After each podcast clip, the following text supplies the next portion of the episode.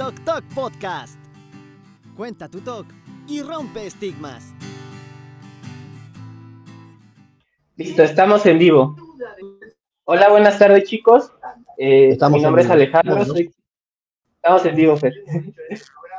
Hola, buenas tardes chicos. Eh, mi nombre es Alejandro, soy colaborador de Top Talk. Eh, en esta ocasión tenemos el segundo episodio de la serie Amigos Top Talk. Si no saben qué es la serie Amigos Talk, en esta ocasión pues nos gustaría platicar y entrevistar a gente que conocemos y que también padece TOC como nosotros a forma de paciente. En esta ocasión, y bueno, además hoy es un día muy especial, ya que hoy es el Día Mundial de la Salud Mental y en esta ocasión nos acompaña un querido amigo. Eh, desde Buenos Aires, Argentina, Fernando Paz. Él es paciente con TOC. Y, y bueno, Fer, si gustas presentarte y platicar un poco más tu historia, de favor. Bueno, buenas a todos los que se conectaron y los que ven el video después. Es Fernando Paz, soy de Argentina, Buenos Aires, como bien dijiste. Actualmente tengo 39 años. Llevo con TOC eh, desde chiquito, ya de 6, 7 años. Pero a partir de los 15 se empezó a desarrollar más. Y cometí el error, cosa que no le aconsejo a todos los demás, hasta los 23, donde toqué fondo con síntomas religiosos, psicóticos, bueno. ahí empezó mi tratamiento y muchos años después logré llegar a hoy estar óptimo, por así decirlo. Eso es descripción general, digamos. Estaban pidiendo ellos Tratamiento continuo y persistente y bueno, se llegó a, buenos resultados.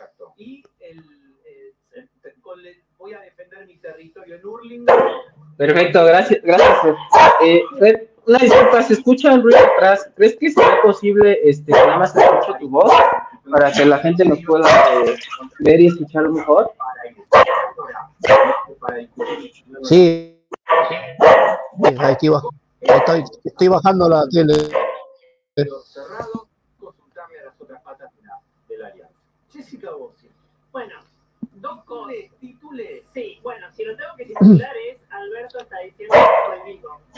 A ver, sí, es que se escucha atrás no sé si sea posible este que la puedas este, desconectar un poquito, si no hay problema. Cosa. Tiene que ver con. Apágalo. No, no, rápido. Sí. Ahí está, ahí apagué. Gracias, perfecto. Mil, mil gracias. No hay, ruido de fondo. Eh, gracias, gracias, Cifer.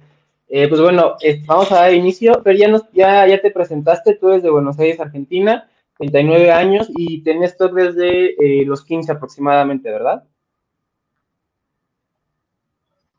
Sí, de los 15 se empezó a ser más potente. Yo tenía un síntoma que otro aislado de chiquito, pero casi sin importancia.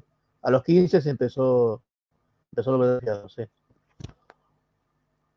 y bueno, antes, antes, que, antes de seguir, eh, hoy no nos pude acompañar hoy, desafortunadamente, surgió un, imprevisto, pero bueno, desde aquí hoy te mandamos un fuerte abrazo, un fuerte abrazo a tu familia, y bueno, cuentas con nosotros para, lo que necesites, Jerry.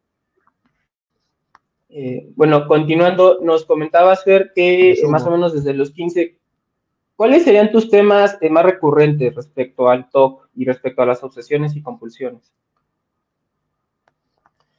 Em, bueno, empecé eh, con el toque de daño de chico, de hacer daño. Bueno, pasó enseguida. Y de adolescente empecé con los, con los rituales, con las obsesiones. Si no hago tal cosa, hago tal otra. Si pienso tal cosa mala, vuelvo para atrás y vuelvo a pisar otra vez para adelante. Y hacer los rituales para evitar, evitar una catástrofe. Después, bueno, religiosos y todos los un montón de subtipos. Ya estaba tremendamente mal hasta que empecé el tratamiento y ahí mi vida cambió.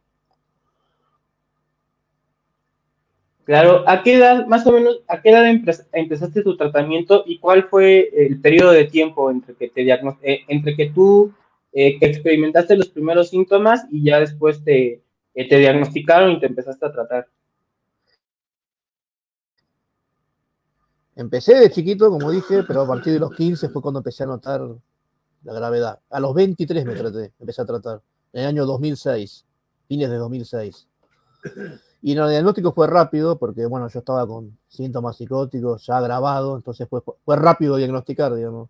Si bien no me dijeron el nombre, me dijeron que tenía una enfermedad, que tenía tratamiento, y después me lo dijeron el nombre más adelante. Pero ya el diagnóstico fue rápido porque era. Estaba bastante pasado ya, bastante grabado el cuadro. Y tardé, ya hace 15, 16 años que estoy en tratamiento, como con subidas y bajadas, porque momentos buenos y momentos malos. Y hace unos años ya bien. Pero siempre la defensiva, ¿no? Nunca se puede bajar la guardia. Claro, claro. Y lo bueno, como mencionas, que tuviste un diagnóstico rápido y un tratamiento rápido, ¿no? Eso, por ejemplo, una de las características eh, de los que padecemos TOP es que podemos pasar más o menos en estadísticas hasta 15 años o eh, más o menos entre 10 y 15 años entre los primeros síntomas y entre que se nos diagnostica y entre que empezamos un tratamiento. Entonces ese periodo hace que el desarrollo del TOC en nosotros sea muy profundo, muy desgastante y sobre todo se llega a niveles muy grandes por este mismo hecho que no nos tratamos eh, a tiempo, ¿no? Desafortunadamente esto generalmente pasa, en tu caso, Fer, afortunadamente no fue así, pero bueno, eh, justamente pues eso es muy importante, ¿no? ¿Tú qué, tú qué opinas de, esto? Sí, porque he escuchado casos de personas que dicen que están mal diagnosticadas o que diagnostican tarde. Bueno, en mi caso, la verdad, me tocaron buenos médicos y el diagnóstico fue rápido. Y ya en la misma guardia de atención de urgencia ya me dieron la medicación, todo, porque la cosa estaba agravada. No me puedo quejar de los psiquiatras que me han atendido, que me han tocado.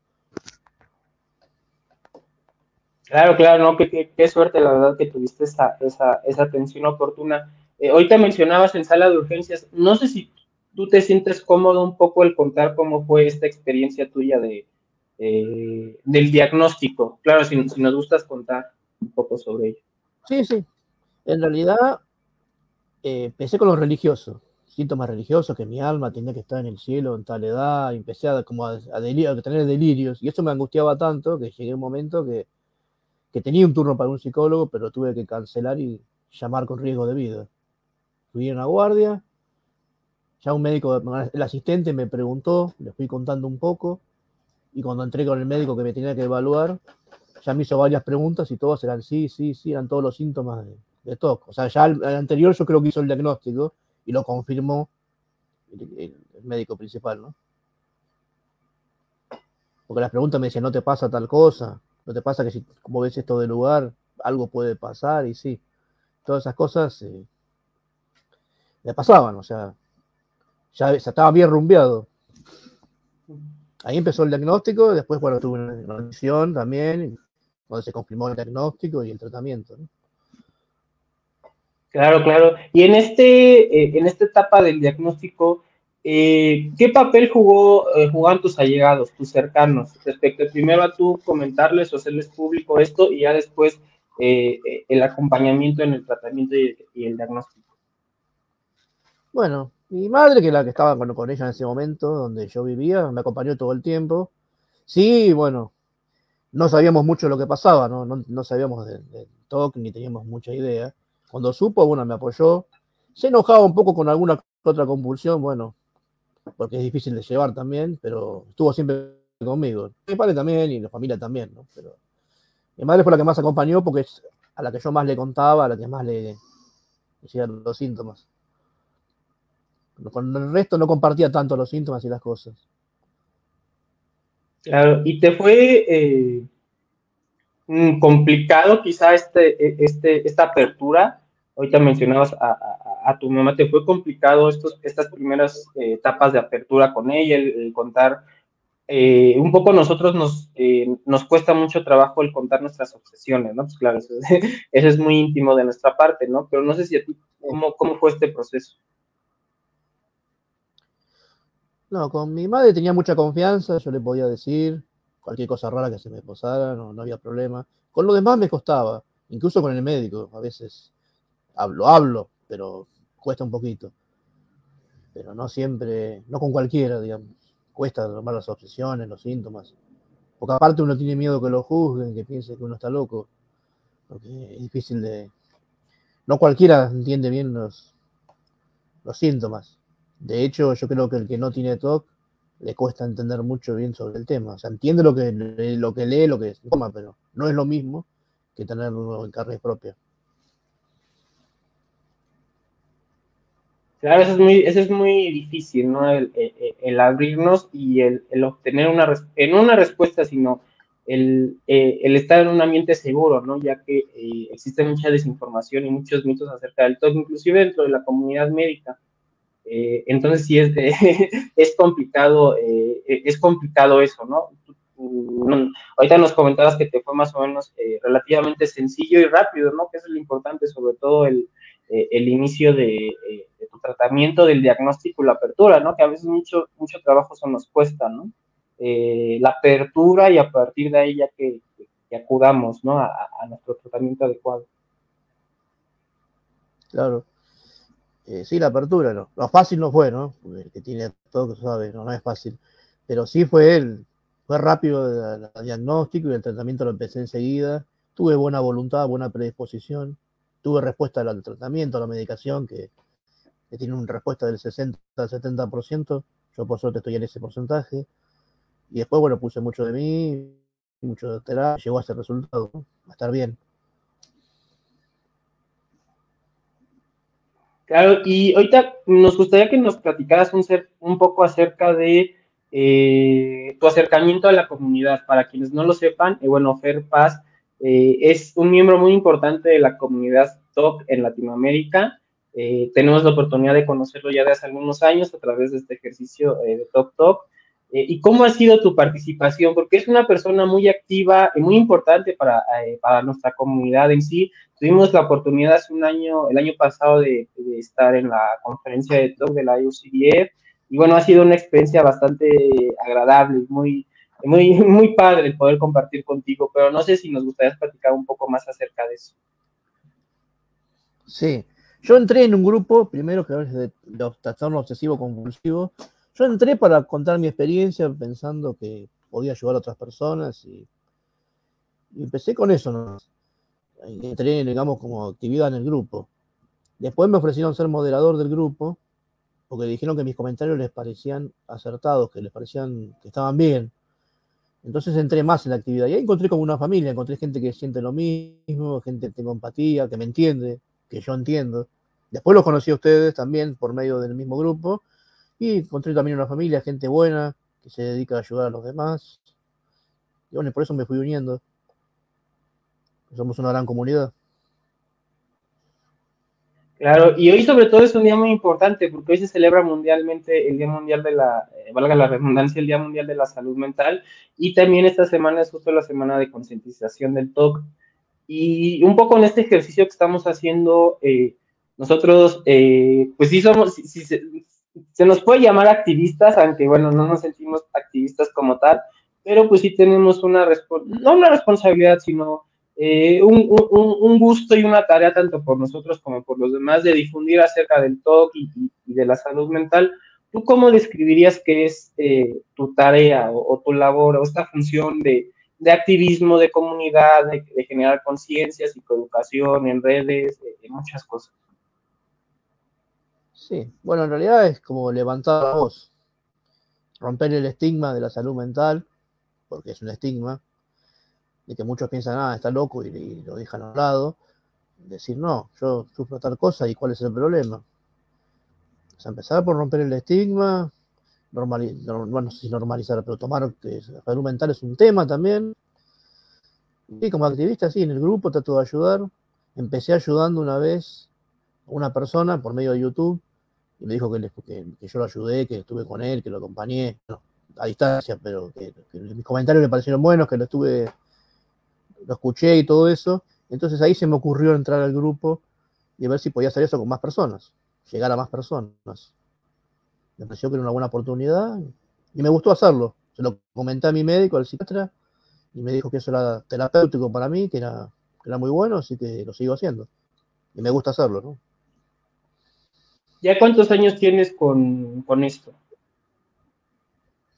Con, con la actividad de, con este activismo. ¿Cuántos años? ¿Cuánto tiempo? Unos, no me acuerdo mucho, pero dos años o tres. O sea, empecé cuando yo estaba mejor, así que sí, fue hace unos pocos años que empecé. No recuerdo exacto la fecha, pero sí, más o menos. Sí, pues ya es, es, algo, ¿no? Nosotros también, tanto yo y como yo en TokTok llevamos, sí, tres años más o menos, eh, un poco, y bueno, creo que también mucho de, eh, se, ha, se, ha, ido juntando, ¿no? A través también la, bueno, la pandemia, pues para bien y para mal jugó un papel importante, ya que nos hizo pues, acudir más a las redes y a todos los medios digitales, ¿no? Y entonces, pues eso nos, nos ha permitido también un poco, pues formar y, y crear esta amistad y pues este, este compromiso con, eh, con los demás, ¿no? Y ahorita nos, nos mencionabas un poco de tus top más predominantes. Dime, dime. Es la falta de recursos. Mucha gente entra al grupo porque le cuesta acceder a un tratamiento. La salud mental cuesta y en algunos países es difícil llegar. Por eso también hay mucho grupo, mucho red de apoyo y eso. Sí, desafortunadamente en nuestros países pues, eh, la salud mental. Sí, desafortunadamente en nuestros países la salud mental todavía es un tema que no todos tenemos o no existe mucha accesibilidad, ¿no? Entonces también un poco nuestra tarea pues es esa, ¿no? Crear las condiciones para que exista accesibilidad para todos, ¿no? Hoy justo pues se celebra eso, ¿no? Que la salud mental deje de ser un privilegio y pasa a ser y pasa a ser este un, derecho. Por ejemplo, aquí Carolina Alvarado nos, nos, nos platica. Hola, ¿no les pasaba que piensan que tal vez no es top? El mío es puro. No me han diagnosticado formalmente porque en mi ciudad no hay especialistas. Eh, ¿tú, ¿Tú qué opinas, Fer? Sí, en realidad, sí, pensar que no es TOC, o que hasta ahora se me había ocurrido también que uno puede, piensa que tiene esquizofrenia, que tiene TOC, que no tiene nada, que inventó todo, o sea, pensar piensa muchas cosas. Lo ideal es sí es ser un, a un profesional de la salud, porque el diagnóstico lo debe hacer un profesional. Uno sí, eso, eso, es muy importante. Se, se pero, pero lo importante es que un profesional haga el diagnóstico, sí. El tema es cuando, como dicen acá, que no hay muchos especialistas y la cosa se complica, pero hay muchos online en otros países. Está la clínica al TOC. Bueno. Claro, y eso es sumamente importante, ¿no? El, porque nosotros a veces, pues, cometemos, pues, desafortunadamente estas condiciones nos llevan a cometer el error de buscar información y que si bien la debemos buscar como pacientes, pues eh, buscamos información que quizá no de todo es es correcta y adecuada y eso nos hace que hasta cierto punto nos, nos autodiagnostiquemos. Pero como comenta Fer, sí en la medida de lo posible es muy importante que acudan con un especialista y que sepan también que el único que realmente les puede diagnosticar y decir qué es lo que están eh, padeciendo es, eh, es un especialista como tal. Claro. Porque uno sí lee en Google, pero te doy, doy un ejemplo a uno a veces le dan antipsicóticos, pero se van para la angustia, para controlar los pensamientos y eso. Pero uno enseguida lee en el Google y dice, ah, me dieron antipsicóticos, tengo que ir. Y ya hace toda una parafernalia, y que a lo mejor no. Por eso a veces informarse tiene sus contras. O sea, está bien sobre el tema, cuando uno tiene el diagnóstico hecho. Pero leerlo todo el tiempo y buscar cada síntoma es una compulsión. Y no es bueno. Eso alimenta más al toque y y aparte puede generar falsas expectativas, como la que nombré antes. Sí, es, eh, e, es, pues sí, a veces para nosotros como pacientes, pues tenemos también esta misma eh, forma de, pues si se le quiere un poco buscar las cosas o buscar información y eso nos puede llevar a compulsionar y a, y a quizá también que eso mismo se, se, se, se vuelva parte de nuestro top, ¿no? Entonces también justo es importante a veces eso. No sé tu experiencia como, como activista, pero a nosotros nos llegan muchos, muchas personas en que eh, compulsionando de forma incorrecta nos hacen preguntas respecto a su top. Entonces también a veces es, es sí. complicado, ¿no? Sí, porque me dicen, ¿cómo me, que quieren que yo le diga que no es no sé, un violador o que no es tal cosa? Y yo le digo que no, pero en realidad está compulsionando a veces, como dice Marcos Ochoa, es mejor quedarse con la duda. Lo que querer firmar todo el tiempo es una compulsión. Y por más que yo le diga que, no, que está todo bien, a los 10 minutos va, a tener otro, otra vez, y así. Sí, es, eh, es complicado. Y un poco pasando, eh, pasando un poco a otros temas, nos gustaría que nos platiques, un poco hacemos este ejercicio de amigos Top Talk, más allá que para hablar de todo, de obsesiones, etcétera, etcétera, lo que buscamos es que la gente que nos acompañe, en este caso hoy Tufer, nos comparta un, poco acerca de su vida, cómo es, eh, cómo es Fernando Paz, eh, eh, qué actividades realiza, a qué se dedica, qué es lo que, todos los logros que has conseguido, un poco que nos platiques cómo es eso viviendo con TOC. No sé si, no, sé si me explico. Bueno, sí, sí, sí. Al principio, la verdad, estaba muy incapacitado. La verdad, estaba tremendo. Hasta el punto que me dieron lo que se llama un certificado de discapacidad, que se nombran en ciertos países, se da un certificado por discapacidad. Y después, bueno, estuve trabajando en algunas cosas, con venta de cosméticos, como coordinador de vendedoras, trabajos así sin de mucha gran importancia, pero no, no me establecí bien todavía. Porque estaba con el toque muy a full y bueno, Sí me dieron ese certificado. Es este que está aquí. Certificado por discapacidad. Con eso puedo obtener la medicación sin cargo, bueno, viajes de transporte público sin cargo y algunos beneficios. La verdad que es muy útil. El que, para el que lo necesita es útil. Claro, es, muy útil. Yo afortunadamente también cuento con, con un certificado parecido eh, no, no tengo transporte público gratuito, desafortunadamente, eso sería increíble, eh, pero bueno, sí cuento con, con, atención médica y medicamentos que lo malo es que, eh, al menos aquí en México, es, es, complicado que exista un suministro constante, ¿no? Hay veces en estos centros de salud pública en los que sí hay, otros en los que desafortunadamente no, ¿no? Pero bueno, este es un tema pues también que abarca mucho de la salud pública. Eh, ¿tienes, ¿Tienes mascota? Eh, cuéntanos más, un poco más sobre ti. Sí, tengo un perro que se llama Woody. Bueno, tú ya sabes, lo conoces. Eh, sí, que tiene 10, años.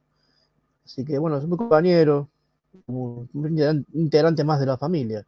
Y dan mucha paz las mascotas. Parece que no, pero ayudan mucho. No reemplaza ningún tratamiento, claro, pero ayudan mucho. Claro, y por ejemplo, hablando de tus mascotas, yo también aquí tengo, tengo a mi mascota, también este, tú ya lo conoces y creo que por ahí algunas personas ya lo, ya lo conocen, él es Max. Eh, ¿Sí me, me ven? Creo que se cortó un poquito. Sí. Ah, pero perdón, sí, aquí como les comentaba, Sí, sí, sí. Él es Max. Y bueno, las mascotas juegan un papel también muy importante en nuestra recuperación, ya que son unos acompañantes pues bastante terapéuticos, sumamente leales y, pues bueno, son, son bastante increíbles. Seguro. No hay duda. Y, y un poco, ¿cómo ha sido tu experiencia respecto en Argentina?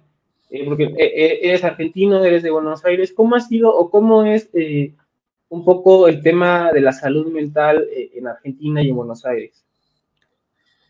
Bueno, la ley, la verdad, no está muy bien hecha. O sea, si bien tuve tratamiento por medio de una prepaga o pagando poco, eh, y tengo este beneficio del carnet de discapacidad. Por ejemplo, si una persona no quiere internarse, no la pueden internar contra su voluntad, cosa que debería ser. Hay personas que necesitan que sean internadas y no se puede si la persona no acepta, o sea, es un error. Lo hablamos con el médico, que la salud mental no está bien. No conocen mucha técnica de PR en algunos casos. O sea, en algunos lados sí, pero son demasiado costosos. No todos lo conocen. O sea que yo no la he hecho, por ejemplo. Pero dentro de todo no me puedo quejar, me tocaron buenos profesionales. Igual sí es un tabú en todos lados. No es tan malo, pero tampoco es tan bueno. Claro, claro. ¿Y cómo ha sido o cómo es la comunidad de, activismo o de personas con TOC? ¿Existe una comunidad como la nuestra virtual, pero presencial ahí en, Argentina, en Buenos Aires? Sí, creo que sí. No estoy muy al tanto, pero hay una, un Instagram de TOC Argentina que yo estoy y sí, hacen concientización, concientización, perdón. Suben publicaciones y cosas así, entrevistas a un psiquiatra reconocido que fue profesor de psiquiatra mío, o sea que bastante conocido. O sea que algo hay, no estoy demasiado en, el tema, pero sí. Sí, qué bueno, qué bueno, porque eso también es importante, la oportunidad que nosotros tengamos tanto en redes como presencial, de crear esta, esta comunidad, ¿no? Ahorita y el tema está muy presente hoy, justo que es el Día, eh, el día Mundial de, la Salud Mental.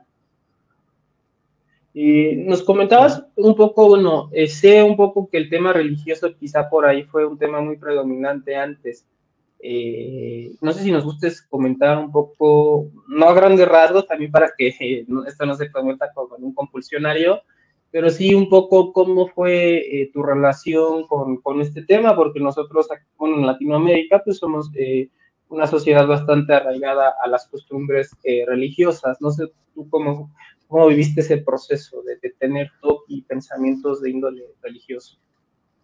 Sí, empecé con un miedo a perder a mi madre por una enfermedad. O estuvo internada por otro motivo. Bueno, entonces empecé, tenía que rezar 10 veces, tan curioso. 10 y 10 si me llegaba a perder la cuenta, empezaba de nuevo. Y así, así empezó el top religioso. Hasta que llegué a lo que conté antes de mi alma y todo eso. Hasta el punto que ahora entendí que las cosas pasan porque tienen que pasar y no pasan porque no deben pasar. Y ahora soy ateo. O por lo menos dudante. Pero en su momento fue difícil sobrellevarlo. Ya tantos restos, tantas cosas, tantas veces las señales y todas esas cosas. Y la verdad que ya había perdido casi la cordura. Claro, y eso, pues a veces, ahora sí que fuiste de un extremo a otro, ¿no? De, de tener top religioso a, a bueno, a, claro. a, pasar, a pasar a, a, este, a este tema, ¿no? Pero bueno, eh, ah, sí, está todo eh, el día así, está todo el día así, a, sí, a lo contrario. Sí, sí, y ahorita es, es, es, es, es curioso y también a mí me llama mucho la atención porque las personas con top realmente en nuestra vida diaria somos personas muy eh, ¿cómo es la palabra? Muy, eh, un poco, existe este, este estereotipo de que somos muy ordenados o muy escrupulosos o tenemos unos patrones muy rígidos, pero en la realidad, si, nos vieran, pues somos personas muy desordenadas, eh, bastante informales, se les puede llamar así en nuestra vida diaria, ¿no? Es, es, algo, es algo curioso, ¿no? Que el top nos haga ser un poco muy rígidos y que existe este, este estereotipo. Sí, yo soy desordenado. Sí tengo la, simetría por ahí, por ahí de, si copié cosas, empezarla siempre en el mismo orden, o siempre en el mismo lugar, y ese tipo de simetría, esas cosas, pero, o no pisar un lugar y eso, pero, no, no, el tema del orden no, no es que estoy todo el día acomodando libros, cosas, no, al contrario. Sí, pero, pero, por ejemplo, ahorita que hacías el tema religioso y el rezo y todo eso, es, es, es, chisto, es, es curioso que pasemos cuando el TOC nos ataca un pensamiento, una obsesión, seamos muy rígidos con un tema en particular, con el tema del que TOC nos ataca, pero en nuestra vida diaria estamos muy desordenados, eso como que me refería, ¿no? Es, es quizás si el TOC no nos ataca, sí, sí. quizás si el TOC no esté presente o los pensamientos no estén presentes, pues nuestra, nuestra reacción sería completamente distinta, ¿no? A esos temas que, que de repente nos, nos atacan, ¿no? Sí, depende cómo ataque y depende cómo sea, sí. La verdad que sí. Es así como lo dices. Tal cual. Sí, claro, claro. Y, y bueno, eh, tuvimos, tu, eh, salió una entrevista tuya hoy en la mañana. Eh, me la, me, gracias por compartirme. Sí. La estuve leyendo un poco y estaba bastante, estaba bastante interesante. Eh, la compartimos en Talk Talk, un post creo que anterior a, anterior a este, eh, con respecto al día, de, al día Mundial de la Salud Mental. Y eh, me, me, llamó la atención un poco que comentabas acerca de eh, tu forma de ser, un poco, ¿no? Y cómo, cómo está, pues, este... Sí, me decían eh, que era... Un poco describías tu... Ajá. Eh, que me decían cerrado. No, pero es que no me integre, pero yo siempre como que me aislaba, como que estaba solo, me costaba integrarme. Eso es que todavía me cuesta un poco. Y me decían que era cerrado y todas esas cosas, sí. Pero ya de chiquito, o sea, ya venía de ahí pues, toda la vida. Sí, claro, yo también soy una persona bastante padecida en ese sentido, soy bastante eh, introvertido un poco, sí, no, no, no, no me gusta mucho, el, me cuesta un poco de trabajo también la atención, no soy muy extrovertido, la verdad, eh, pero me he dado cuenta un poco que también a veces eso se considera un poco, eh, no quiero decir malo, pero bueno, vivimos en países en donde pues somos latinos, entonces tenemos estas expresiones muy eufóricas y muy, muy extrovertidas de nuestro ser y de la convivencia que tenemos con los demás. Y a veces cuando una persona pues es un poco más introvertida, un poco más eh, centrada en sí mismo, eh, pues a veces eso pues suele un poco complicar nuestras relaciones y complicar este, nuestro entorno. Yo me he dado cuenta en particular que muchas de esas cosas, primero no son malas, son una cuestión de personalidad que me, eh, que, bueno, es, es, es, es, un rasgo de mi personalidad como tal. No existen rasgos de personalidades buenos o rasgos de personalidades malos en ese sentido, no porque alguien sea más callado o menos callado quiere decir que sea mejor o, peor persona pero me he dado cuenta un poco, primero, eh, el aceptar esta, eh, este rasgo de mi personalidad, el sentirme cómodo con ello, porque a veces me costaba trabajo y mucha gente me hacía por ahí burla o me picaba por ahí el tema, ¿no? De que si no era más, más abierto, no iba a conseguir esto, no iba a conseguir lo otro. Pero un poco el trabajo eh, que he realizado así, primero sentirme cómodo conmigo respecto a esta, a esta personalidad que es mía y la, la, la aprecio, la disfruto muchísimo y en segundo lugar, también me he dado cuenta que el top no tiene mucho que ver, porque también a veces por ahí existe este, este estigma o esta desinformación que quizá el top nos, nos, nos, nos, haga personas eh, un poco con esto que comentamos, ¿no? Pero si nos damos cuenta, eh, por ejemplo, ahora que tenemos la oportunidad de convivir con muchas personas con top a través de, nuestros proyectos, pues este no es el caso. Muchas personas son muy extrovertidas, eh, tienen muchísimos amigos, son muy platicadoras, son muy sociales, muy agradables, ¿no? No sé si te, te, llega, te, te a pasar esto. Sí, sí, hay de todo. O sea, te parte de la personalidad. Yo, mi personalidad es así, más, más cerrado, más, más difícil de llegar. Conozco gente, hay gente que es más dada, más, más así extrovertida, perdón. Sí, sí, hay, hay de todo. O sea, la, la personalidad no no creo que lo defina del todo. Sí, exacto, la personalidad, eh, más bien el top no define ni nuestra personalidad ni nosotros claro. mismos. Aquí, mis disculparán, aquí tengo un, un inconveniente con sí. el rey de la casa. Sí, listo, es que aquí donde, bueno, en su casa, aquí donde vivo, pues vivo en un departamento y vivo en el primer piso y abajo, en la planta baja está, está otro vecino eh, peludo, ¿no? También, entonces ¿Quién pregunta? Y a ladrar, sí, ya quieren, quieren participar, los dos están bastante interesados. participar, sí. Sí, Eh, aquí Fanny Montoya nos hace una, eh, una pregunta. ¿Hay especialistas que atienden por internet? Eh, sí, hay muchos especialistas que, que atienden por internet. En, nuestra página compartimos comúnmente algunos posts de información respecto a estos especialistas. Y, bueno, si, no, si nos buscas por, por, por Messenger por Instagram, nosotros te podemos compartir más información respecto a esto.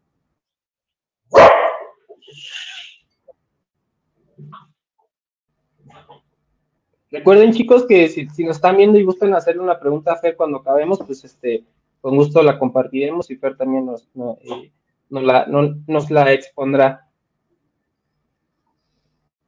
Y un poco tu, tu, eh, tu, tu, tu, relación con los medicamentos. Nos comentabas que, bueno, eh, tuviste una reacción bastante positiva y bastante, eh, bastante pronta respecto a los medicamentos. Existe mucho también este estigma, ya sea de las personas que padecen TOC o de los familiares que los medicamentos los ven como algo negativo. ¿Tú qué les dirías eh, acerca de eso y cuál ha sido tu experiencia? No, no son negativos. O sea, es como si uno tiene un problema de depresión y toma un antihipertensivo. Bueno, nuestro cerebro, los neurotransmisores tienen ciertas dificultades y, bueno, la medicación ajusta eso y a largo plazo mejora incluso, me dijo el médico psiquiatra. O sea que sí, no, la medicación que se, se debe tomar cuando se le indica, sí. No hay nada malo en tomarla. Hay muchas personas que dicen, no, la medicación dependo de eso, es como una droga. No, no hay nada malo en tomarlo. Yo hace 16 años que la tomo y gracias a eso me encuentro muy bien. Gracias. Eso es muy importante porque un punto principal de nuestra... Eh, que, aquí está la medicación. Mi... Sí, sí. sí, yo también la tengo aquí presente. Ese es un punto muy importante. Permítame un momento porque aquí más anda aquí este anda aquí queriendo participar, anda también muy, muy participativo aquí en, nuestro live. Justo, ese es un punto muy importante, ¿no? El eh, romper el estigma respecto a los, al tratamiento y a los medicamentos como tal.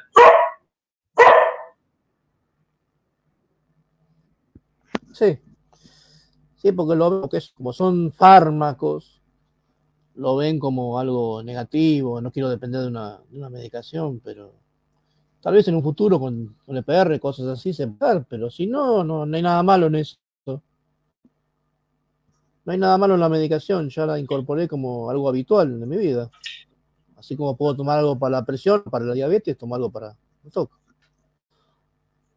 Exacto, ¿no? Si justo es eso, si, no vemos... Patología que fuera, ¿no?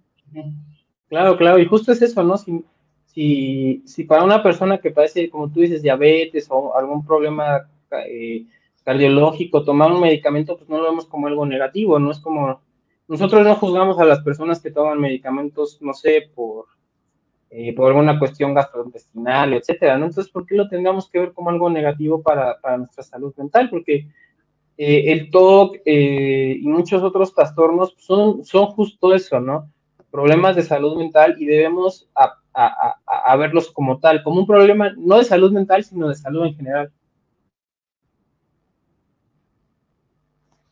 Sí, la salud mental es como, bueno, tiene su diferencia, pero me refiero que la, manera de manejarse es la misma, sea medicación, sea tratamiento. Si uno le duele un pie, se trata por el pie. Y si uno tiene un problema psicológico o psiquiátrico, se trata, no hay inconveniente. Es más, debería haber más acceso a los tratamientos incluso. Debería ser más fácil llegar en algunos casos. Sí, exacto, que los tratamientos sean tan comunes como, bueno, cualquier otro tratamiento en salud eh, en salud pública, ¿no? Y, y, ahora un poco ya en, este tiempo, eh, tus allegados, ¿cómo reaccionan ante esto? ¿Cómo reaccionan ante tu activismo y, ante y ante tu ante tu vida, ante tu día a día con el TOC? Bien, lo del toque ya, como estoy controlado dentro de todo, no hay mucho problema. Y el activismo me dicen que está bien, que si yo, si ya me hace bien y ayudo a los demás, está bien. No hay mucho inconveniente en eso. No se meten tanto, digamos, en esa parte. Claro, eso es, bueno, eh, también. Claro, claro, para nosotros también es importante eso, ¿no? El apoyo que, eh, que tengamos, pues también porque nos hace eh, proseguir en este esfuerzo para sensibilizar más acerca de la salud mental, ¿no? Qué gusto, amigo, qué gusto que, tengas esta oportunidad y, y, sobre todo este apoyo. Y un poco, ¿cuál ha, qué ha sido tu, ¿cuál ha sido tu mayor aprendizaje? ahora que en este tiempo que has sido activista y ¿cuál, ¿cuál, ha sido tu mayor aprendizaje respecto a la psicoeducación para ti o que tú puedas aplicar y también respecto a, los demás. Lo primero es no juzgar, porque uno ve a alguien distinto y dice, está loco. No, no juzgar, dar apoyo, tratar de ponerse en lugar del otro. La salud mental es como sí, como la salud física, se puede tratar en tiempo y en forma. Así que sí, sin juzgar y, y si, se si hay un tratamiento se puede salir adelante no hay que rendirse nunca, siempre a pie de cañón. Es como la salud física, si uno tiene una enfermedad y se trata para mejorar, esto es lo mismo. Y no, sí, no insisto con el no juzgar porque uno juzga enseguida. Piensa que uno es loco, es, está loco y lo aíslan, lo hacen bullying. No. Simplemente es una persona con una dificultad. Es más, yo siempre digo, así que no van los locos. Van los que tienen una dificultad y la que quieren solucionar. Claro, existe este estigma muy grande respecto a, por ejemplo, con los psiquiatras, ¿no? Que inclusive el, decir comúnmente o abiertamente pues, que voy al psiquiatra hasta suena algo malo, ¿no? Para desafortunadamente para muchas personas, pero ir a un psiquiatra es tan común como ir a un cardiólogo, un endocrinólogo, cualquier otro especialista médico. Sí, un clínico, lo que fuera. Pasa que la palabra salud mental suena wow. Es salud, no. Suena mal. Si yo digo el vecino va al psiquiatra, muchos dicen, ah, está loco. no sé por qué relacionan psiquiatra con locura. Y no es así, es dificultades o diferencias. Pero no, no, no, se juzga, muchos juzgan enseguida, ponen enseguida en ese lugar, pero no. Yo, pensaba algo parecido también, por eso no quería tratarme y después me di cuenta que no tenía nada que ver, que era normal. Pero tardé en darme cuenta. Claro, claro, el, el, cerebro también es un órgano, como, como el corazón, como, eh, como el riñón, como cualquier otro. Y, bueno, a diferencia del que el corazón bombea sangre, bueno, el, cerebro tiene muchísimas funciones, es, un órgano bastante valioso y muy interesante y también juega un papel muy importante en, nuestros, en nuestras emociones, en nuestros sentimientos, en nuestra forma también de digerir y, y, vivir las cosas que nos pasan día a día, ¿no? Entonces, también el que acudamos a un, a un psiquiatra si es necesario, pues no tiene nada de malo, ¿no? No, nada de malo. Es como acudir a cualquier otro doctor. Es más, es mejor el que, se, que se trata que el que dice los locos son los demás y yo estoy bien. O sea, es más valioso el que, se, que va y se trata. Sí, sí, por ahí creo que escuchábamos a Buddy también, ¿no? Claro, claro. Hoy creo que también escuchábamos a Buddy este, queriendo participar. Sí. sí. escucha un ruido y sale corriendo, sí. A ladrar. Sí, sí, yo también aquí tengo a Max este, jugando, eh, distrayéndolo con su juguete para que no ladre. Y sí. un poco eh, eh, pues en, en, en, esta situación de, Mm, en torno a, la salud mental, eh, ¿tú qué, le tendrías que decir a, la persona? Por ejemplo, una persona que se te acerca, eh, por ejemplo, en los grupos de, Facebook, ¿cuál es tu, acercamiento? ¿Cómo, eh, cuando, cuando te piden ayuda, ¿cómo, cómo, cómo les compartes tú tus experiencias, la información o, lo, que la, lo que la misma persona te pida? Claro, lo primero aclarar que no soy psiquiatra ni psicólogo, ¿no? Por supuesto. Pero le digo, primero el tratamiento. Lo importante es el tratamiento. Después, si yo lo escucho, el consejo, le digo, bueno, esto, te, esto más pasé esto, a mí me pasaba, que trate de no compulsionar y todas esas cosas, pero lo que yo suelo aconsejar es tratamiento, que no hay nada malo en eso. Si gasta dinero en eso, es lo mejor gastado en su vida. Pero hago mucho hincapié en el, en tratamiento, en la medicina, en la terapia y en todo eso. Más, yo pienso que más de uno decir otra vez con el tratamiento. Sí, bueno, pero es la base. Si no, no, como que no hay salida, está en un bucle. Uno solo, yo quise hacerlo solo, salvarme solo, y no, no se puede. Este tipo de cosas necesita acompañamiento terapéutico. Entonces, que se traten y que no tengan miedo, nadie lo va a juzgar, ningún psiquiatra, psicólogo no tiene por qué juzgar, están para acompañar, no para juzgar. Así que sin miedo y sin vergüenza, y sin prejuicio. Claro, eso, eso, eso es importante. Y para ti, ¿cuál ha sido eh, tu aprendizaje respecto a la psicoeducación o, también respecto al mismo TOC. Por ejemplo, para mí, el, participar en TOC TOC y pues bueno, el ser, eh, no un poco la palabra activista, pues bueno, no soy un activista, nada más soy una persona pues, bueno, que, está en esta oportunidad y pues comparte, comparte cosas, este, conoce gente, conoce, genera amistades, etcétera. Pero he aprendido mucho pues bueno, eh, ha tenido eh, una cascada de información muy importante, información eh, muy, muy buena, muy, este, muy, información específica, no cualquier, no cualquier cosa que pude haber encontrado en Google. Ha también, ha también ha sido un vehículo para conocer a otros especialistas, eh, inclusive hasta para llegar a tratarlos, tener un acercamiento personal o a través de otros trabajos, otros proyectos. Entonces, eso también me ha abierto mucho, eh, eh, un abanico muy grande respecto a no nada más el TOC, sino a, la psicología y a la psicoeducación como tal, con otros temas también. Para ti, ¿cuál ha sido como, como el mayor aprendizaje para ti interno respecto a todo este trabajo de activismo que has tenido? Sí, lo que aprendí más que nada, primero, eh, en ponerme en lugar del otro, no juzgar.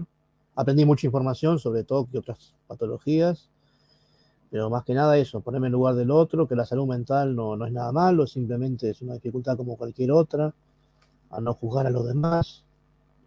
Conocí muy buena gente, muy buenas personas, hice muchos amigos virtuales, pero muchos amigos. Pues sé lo que es ayudar, aprendí lo que es la solidaridad, lo que querer ayudar al otro. Si yo me estoy mal, también tengo gente que me apoya. Así que la verdad es que entré en un lindo mundo, encontré como una familia. Exacto, justo, justo viste ahorita con una palabra muy, muy clave, ¿no? Familia. Y sí es como encontrar una, eh, una familia, ¿no? Eh, pues que, te entiende, que te aporta, que te ayuda, que sabe escuchar, porque está padeciendo algo muy parecido eh, a ti, ¿no?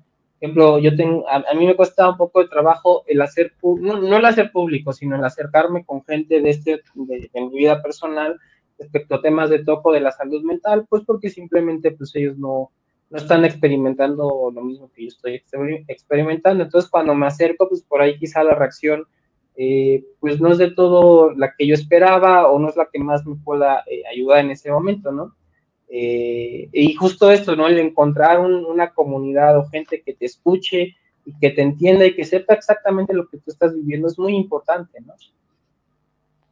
Sí, el sentirse comprendido, cosa que muchas veces no, se siente lo comprendido, ni por la familia, ni por amigos, porque simplemente no tienen ese toque, no, mucho no, tienen información, pero no, no conocen a detalle, a profundidad, cosa que las personas que lo pasen sí. Exacto, te sientes comprendido y eso es muy importante, quizás sea uno de los puntos más, más importantes eh, en relación a, esto, ¿no? A, sentirse, bueno, al tema de la salud mental, encontrar algo donde te puedas sentir seguro y comprendido es muy, es muy importante. Y platicábamos ahorita que tuviste la oportunidad de participar en una entrevista, no sé si nos gustaría comentar más acerca de ella, cómo fue tu experiencia, eh, quiénes, quiénes se te acercaron, etcétera. Fue un periodista de ahí, de México, que hizo la nota, fue por Zoom.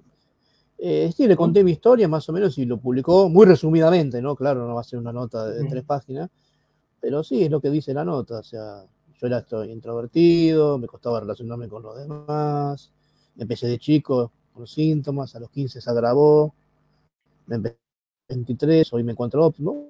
Bueno, dice más o menos lo que yo siempre cuento, ¿no? Resumidamente, pero sí, está bien, está muy bien explicado. Claro, sí, a mí me, gustó mucho cómo está muy bien explicado, muy bien detallado.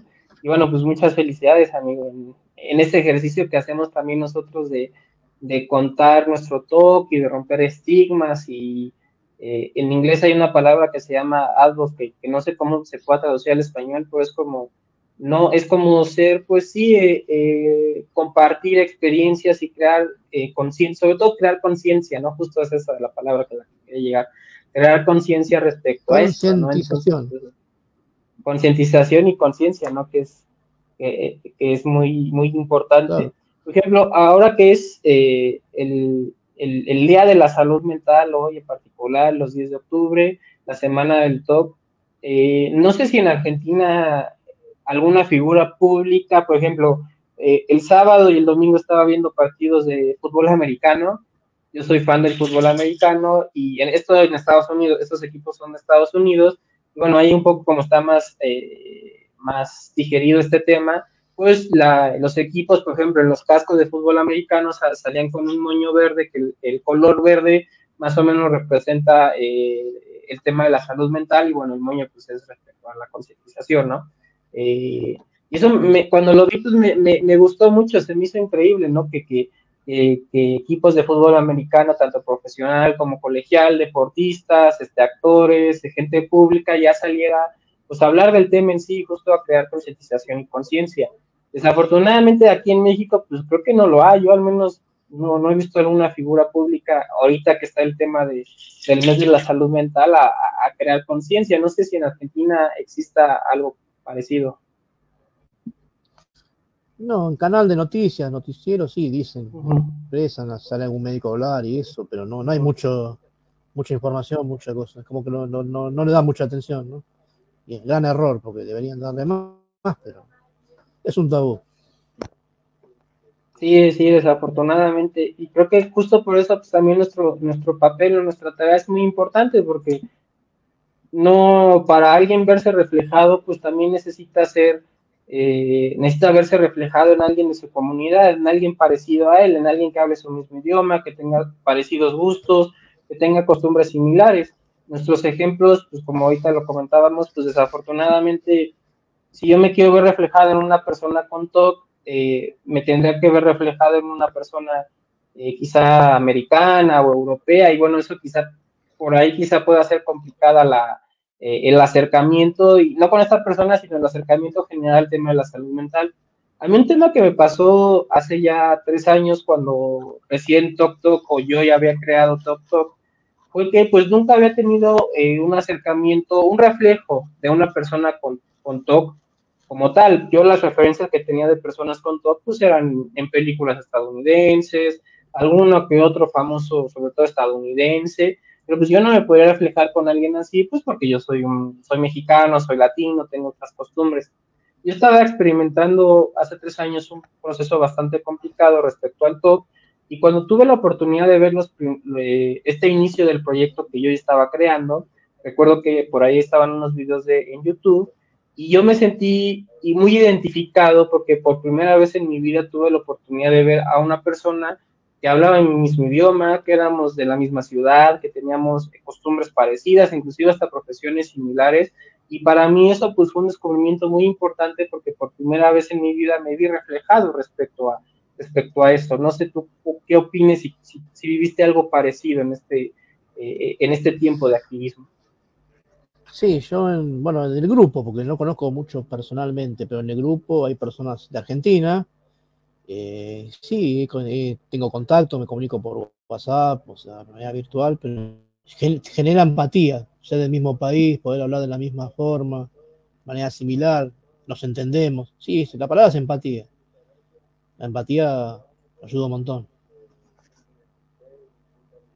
Exacto, la, empatía y, sí, exacto, la empatía y pues justo eso, ¿no? El, no sentirse eh, eh, solo, justo eso, ¿no? El, no, no, me refiero solo a, un entorno más cercano, sino el, ver que alguien como uno, el ver que alguien, y repito, con las mismas costumbres, el mismo idioma, el del mismo lugar, del mismo país, pues parece lo mismo y a partir de ahí se va generando un cierto acercamiento, ¿no? Es por, por ejemplo, si eh, si, yo, quiero ser futbolista, pues voy a tener un ídolo, quizá en este caso la selección mexicana o tú de la selección argentina, ¿no? Y a partir de ahí, pues mi gusto a hacer fútbol o mi gusto por jugar fútbol, pues se puede hacer más grande. Y lo mismo pasa un poco con este tema de la salud mental y, con este activismo, ¿no? También nuestra tarea un poco es, eh, es esa, mostrarnos tal como somos y, y a partir de ahí que la gente se va identificando eh, pues con nosotros en, estos temas que pues sí son, son complicados ya de por sí en, un ambiente más personal y tampoco se habla en un entorno mediático o en un entorno público, pues no se habla, entonces todavía la salud mental está muy escondida, ¿no? Desafortunadamente en estos países.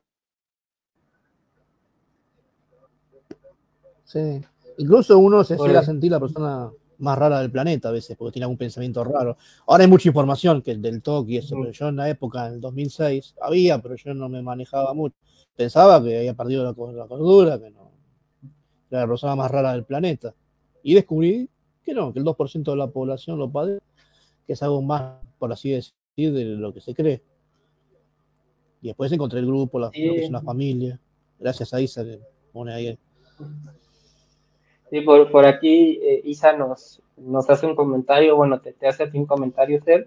Hola, quiero dar las gracias a Fer por todo el apoyo que realiza en la comunidad TOC. Dios te bendiga. Sí, de nada, gracias a ella que me dio la oportunidad de ser moderador y bueno, quiero darle... Le gustaron, le parecieron buenos mis comentarios y me dio una oportunidad muy buena, con una palmada en el hombro cuando uno estaba más o menos. Así que la verdad, gracias a ella. Claro, por ahí quienes, bueno, quienes no, no lo sepan, eh, Isayana es, es, es, una compañera en este tema del activismo de la salud mental aquí de México. Ella modera un grupo bastante grande, bastante eh, con, muchos miembros en, en, Facebook y en otros en, en, otras redes sociales también y en el cual Fer también tiene la oportunidad de ser moderador. Entonces, eh, por ahí, pues bueno, Isa también es, eh, es un componente muy importante de, de nuestra comunidad aquí en Latinoamérica. Y por ejemplo, ahorita que estamos hablando del grupo, es un grupo bastante, bastante amplio, que tiene muchos miembros y, y a veces el, el, estar presente, eh, ajá, mucha gente, porque bueno, comentan y uno como administrador o, moderador tiene que reaccionar ante ciertas cosas, eh, permitir o no ciertos comentarios, etcétera, etcétera. Entonces, aprobar, ajá, exacto. Entonces no es un trabajo eh, sencillo, ¿no? Requiere, sobre todo requiere dedicación. Yo, tomo como un trabajo, sí. Generalmente, yo suelo aprobar los comentarios, a menos que no se nombran los medicamentos por efecto de medicamentos y eso. O hago un comentario que sea agresivo o algo, también se elimina. Pero si no, generalmente no hay problema, somos muy abiertos. Siempre y cuando se tenga empatía con los otros miembros del grupo y, se respeten las normas. Si es así, no. Incluso he hablado con muchos por privado. He tenido. Claro, y sobre todo eso, ¿no? Que sí se, se, requiere cierta dedicación, sino eh, no, no, no, es algo que se, no es algo que se pueda dejar a la deriva y, y, y requiere también ese compromiso, ¿no? Eh, mm, a veces, bueno, tenemos, tenemos trabajo, eh, profesión, otras cosas que desempeñar, pero justo este compromiso por, por, el crear y por hacer más visible este tema y sobre todo por compartir con amigos, con experiencias, con gente que no podemos compartir con los demás, pues también eso hace que la dedicación sea, sea, muy grata, ¿no? También traiga esta recompensa de recibir toda este eh, toda esta retroalimentación, ¿no? Por, ejemplo, ahorita no estoy trabajando, pero recuerdo que hace un año me mandaron a otra ciudad aquí de México por, trabajo y yo estaba, teníamos ahí unos compromisos con Top Top y yo estaba pues ahí pues con el pie en el cañón, pero súper contento y súper eh, súper entusiasmado de, a pesar de estar en otra ciudad, pues seguir con este compromiso muy, muy importante, ¿no? A veces cuando hay, cuando hemos tenido la oportunidad y eh, he estado trabajando o en otras cosas, pues me he tenido que conectar en juntas o en obras o en metro, en, en subte, en lo que sea, ¿no? Pero justo es este compromiso por, pues por compartir con, con toda la gente que, estimo y que quiero mucho, ¿no? Sí, yo algo que aprendí que quería destacar es, yo aprendí lo que es ayudar sin esperar nada a cambio. Si no, no es una ayuda, no es un favor, es una cosa por otra. Si uno ayuda, debe hacerlo de corazón. Puede hacerlo o no hacerlo si no tiene ganas. Yo decidí hacerlo. Aportar mi granito de arena, tampoco es que soy solución mágica. Pero me gustó aportar mi granito de arena para las personas que se sienten mal, que se sienten como me sentía yo, claro. Porque sé lo que están pasando, sé el sufrimiento y sé por el pasado. Y está pasando a veces. Claro, claro. Aquí eh, Fanny Montoya en los comentarios nos dice, Saludos, gracias por compartir su experiencia, muy identificada con su historia. Pues gracias a Tiffany por, por vernos y por, por darte el tiempo de, escucharnos.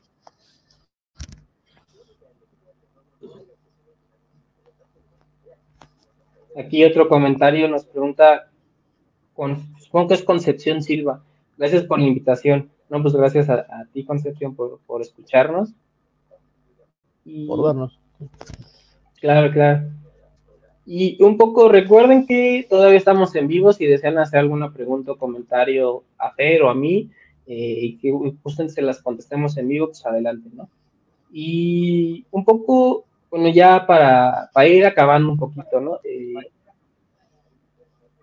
algo que te gustaría comentar, eh, sobre todo hoy que se celebra el Día Mundial de la Salud Mental, todo esto que hemos platicado, ¿Qué es el TOC para ti? ¿Cómo, no, no cómo ha interferido, no cómo te ha hecho padecer todo lo que padecemos, sino, por ejemplo, yo en, lo particular creo que el TOC es una parte de mí muy importante, no, no del todo negativa, hay algunas cosas que sacaría positivo del TOC.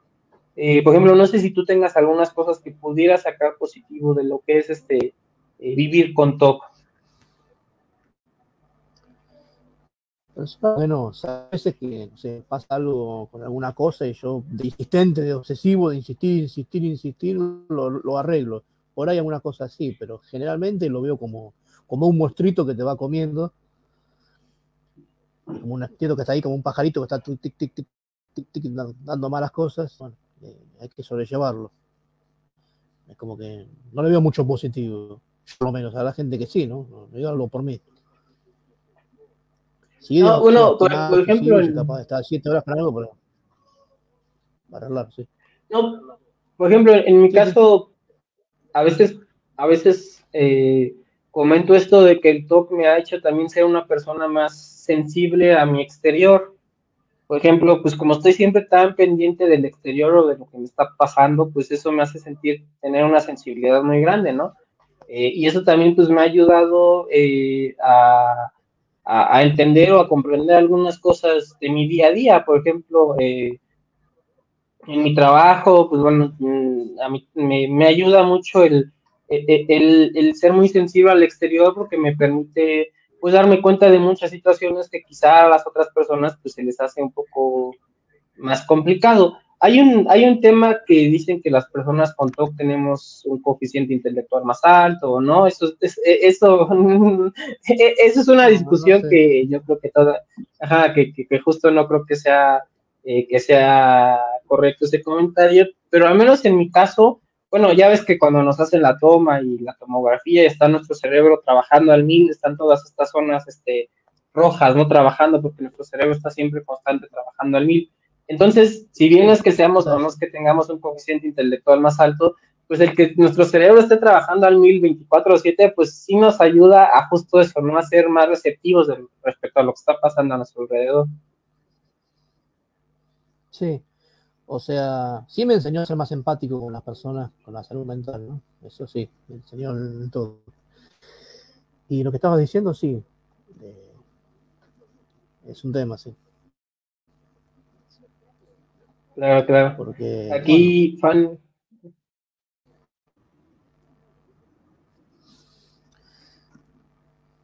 Aquí Fanny Montoya nos dice, ¿qué tipo de terapia les funciona para controlar el TOC? En mi caso fue medicación y psicoterapia. Sigo el día de hoy porque, bueno, no se puede dejar, porque si se deja la medicación los síntomas vuelven. Algunos dicen que hacen EPR y otras cosas, dependerá de cada paciente, ¿no? Pero la medicación y la terapia son buenas. Eso lo puedo asegurar. No sé en tu caso. Sí, en mi caso también eh, psicoterapia y, medicación como tal. Eh, existen distintas, eh, bueno, dentro de la psicología hay barras corrientes, etcétera, etcétera. pero sí es importante que las personas que deseen tratarse respecto al TOC, en general, acudan con un especialista como tal del TOC, ¿no? Eh, hay algunas corrientes psicológicas que quizá no sean tan recomendadas para el TOC, eh, pero hay otras que sí, por ejemplo, la terapia cognitivo-conductual, eh, la terapia de exposición y prevención y respuesta y la terapia de aceptación y compromiso. Entonces, si en la medida de lo posible puedes acudir con un especialista que esté especializado en estas tres corrientes psicológicas, una disculpa a todos los quizás si algún psicólogo nos está viendo y yo estoy diciendo corriente psicológica, me va a agarrar a patadas porque quizás esté haciendo algún, algún, alguna bobada, no soy psicólogo, les pido una disculpa, pero un poco eh, el tema que Juan nos preguntaba, acercarte a algún especialista que, bueno, tenga eh, la carrera de psicología como tal y tenga especialidades en terapia cognitivo-conductual, en terapia de respuesta y en terapia de aceptación y compromiso, eso como las, las terapias más indicadas para el tratamiento del TOC en este caso. Y claro, bueno, un, y, y, también eh, un especialista médico, que en este caso sería un psiquiatra, que también es muy recomendable que sea especialista en TOC. Sí, yo empezaría por psiquiatra porque a veces puede necesitarse medicación. Después el psicólogo está para la parte psicológica, para lo que decías de la colectiva conductual y eso pero creo que el psiquiatra es fundamental porque en muchos casos se necesita medicación y un psicólogo no la puede otorgar. Claro, claro. Y, bueno, no, sé si haya alguna otra pregunta, algún comentario. Bueno, ya para, para finalizar, eh, ¿Algún mensaje que tú les, gustaría compartir a las personas? Y justo hoy, que repito, es, es, un día pues muy significativo, ¿no? Es, es, es, el, día de la, el Día Mundial de la Salud Mental. Muchísimas felicidades a todos, este, eh, a todos nuestros compañeros, pues, pues, justo esta celebración como tal, ¿no? eh, el Día de la Salud Mental, que no es algo negativo, al contrario, es, es, un día que debemos eh, celebrarlo para crear conciencia, psicoeducación y sobre todo difundir este tema, ¿no? No sé, algún, algún comentario, algún mensaje que tú desees compartir a la gente que nos está viendo o que nos verá después. Sí, bueno, el mensaje que doy siempre es que si se puede, que no tengan miedo, cualquier, cualquier problema que tengan, psicológico, psiquiátrico, lo que sea, que acudan a un profesional, no tengan miedo, no serán juzgados, que hagan el tratamiento tal cual, no interrumpan el tratamiento, sea con medicación, con terapia o como sea, porque muchos se sienten bien y lo dejan, ese es un error.